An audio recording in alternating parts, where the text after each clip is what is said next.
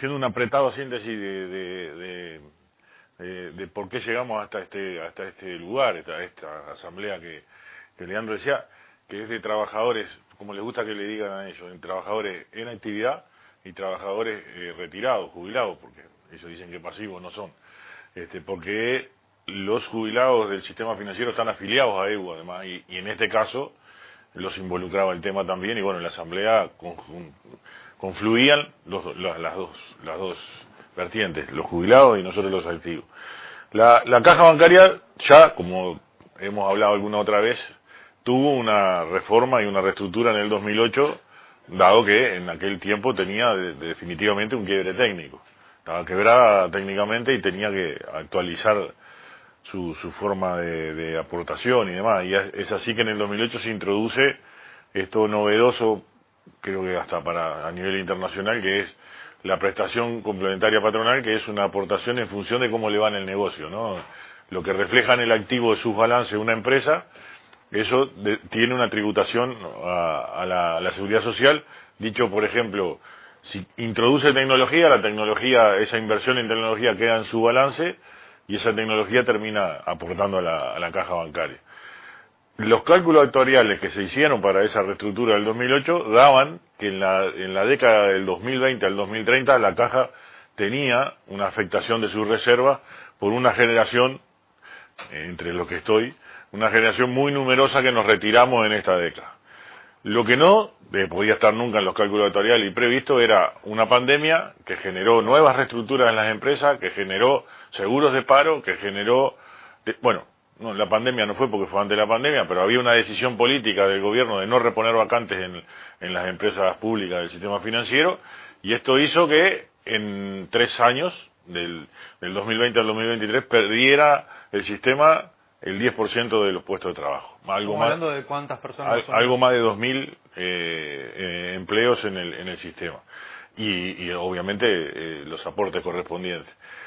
Esto ya eh, se vio se, vio venir en, el medio de la pandemia, en 2021, dimos las señales y las alarmas al, gobierno correspondiente para que aumentara esa prestación patronal que podía ir del dos y medio, que es lo que estaba vigente, hasta un 4 de acuerdo a la ley del 2008. Pero bueno, eso no fue atendido, eso no fue eh, no, no fue aceptado por parte del gobierno. A los bancos les fue bien igual, ¿eh? ¿eh? no, eso lo hemos demostrado hasta el cansancio, ¿no? Este, y recorrimos este camino hasta que llegamos a una situación en la que, eh, bueno, el mes que viene o antes de fin de año, podía darse de que la caja no tuviera la capacidad de cumplir con la obligación de su presupuesto mensual. Lo que tiene, en definitiva, la situación de la caja hoy era una situación de desfinanciamiento que tenía que encontrar fórmulas para recorrer esa década hasta el 2033 o algo así y que después empieza a, recuperar eh, superávit y a recuperar reserva. Llegábamos a un extremo en donde podía darse cierto default, un default en donde no pudiera cumplir con, no, no, de repente no con un presupuesto entero, pero con parte de un presupuesto del mes. Eh, eh, dicho más claro, algunas jubilaciones no se pudieran pagar. Llegado a ese extremo, eh, lo que iba a pasar era que iba a haber transferencias de, de rentas generales, lo cual ya era un mal mayor porque de hecho hacía que el resto de los trabajadores, el resto de los uruguayos en general, pero me duele, me, éticamente nos doldría mucho que otros trabajadores eh, de repente hasta con sueldos más bajos y demás, tengan que poner a través de renta general y casi sin enterarse para una solución o para una situación de, una caja que no los involucra en absoluto. Ese ya era el mal mayor, además. Pero además de eso, desde el punto de vista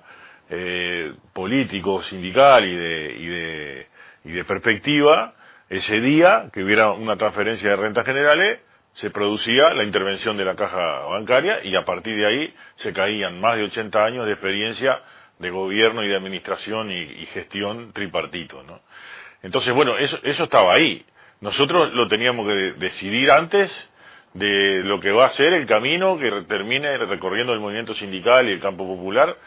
a través de un plebiscito o como sea. De hecho, nuestra resolución de la Asamblea, el primer punto dice rechazar la 20.130, la ley de, de, reforma de la seguridad social.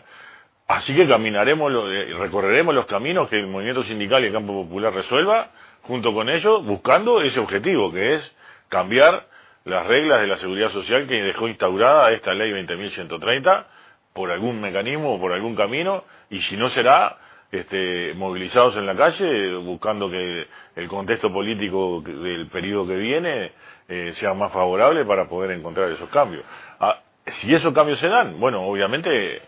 esto, esto tendrá que, que, ser acompañado también por el régimen nuestro. Entre tanto, bueno, teníamos la necesidad de encontrar una salida que tuvo una premisa eh, inicial, que era, eh, si buscamos una salida que evite ese mal mayor, que es este, que los uruguayos, el resto de los uruguayos que nada tienen que ver con esto, terminaran poniendo, bueno, eh, la premisa tenía que ser los involucrados, trabajadores, jubilados, el gobierno y las empresas del sistema, tanto público como privado, teníamos que hacer una,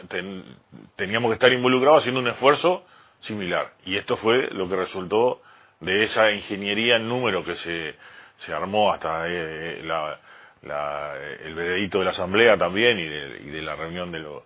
de las empresas, pero ahora hay que recorrer un camino parlamentario además. Es que la contradicción yo no la encuentro, porque nosotros lo que estamos diciendo es no estamos de acuerdo con la ley 20.130, igual que el resto del movimiento sindical, y, y, y, estamos diciendo, bueno, en definitiva, podría ser una musa inspiradora para una reforma en serio de la, de la seguridad social. Primero, porque creo que esta aportación que estaba destacando de, de que tiene que ver con el negocio y no, y no con cuántos empleados tenés, que, que tiene más que, que la rentabilidad del negocio. y que tiene que ver con la, la, la nueva realidad del mercado de trabajo y del mundo del trabajo con la tecnología mediante hoy. Entonces, esto me parece que es extrapolable al resto de las ramas de actividad. Mirad el sector rural, que a veces que aporta menos y, gana más. Y bueno, entonces, lo que sí me parece muy contradictorio y muy enfrentado es que esta solución eh, tiene un esfuerzo compartido y claramente este, un esfuerzo grande del sector eh, empresarial y la, la que el gobierno, o sea, Álvaro Delgado, promovió y, se llama Ley 20.130, no tuvo ningún esfuerzo de ese lado, este, no se le sacó ninguna exoneración a nadie, eh, a los que tenían nada, como el sector rural siguen teniendo nada de aporte, y es más, hay un gran ganador en todo eso, que son las AFAP, que terminan teniendo más, más eh, universo para afiliar, que terminan teniendo mayores ganancias. Que... Entonces sí, sí, nosotros seguimos en la misma posición. Eh, la vida nos dirá después cómo, se darán las luchas y, y, dónde están los centros. Pero me parece que, que, nos, que de alguna manera esta, esta salida, además de darle una perspectiva a la caja que nos permite sostener nuestra, nuestro principio fundamental, que es la,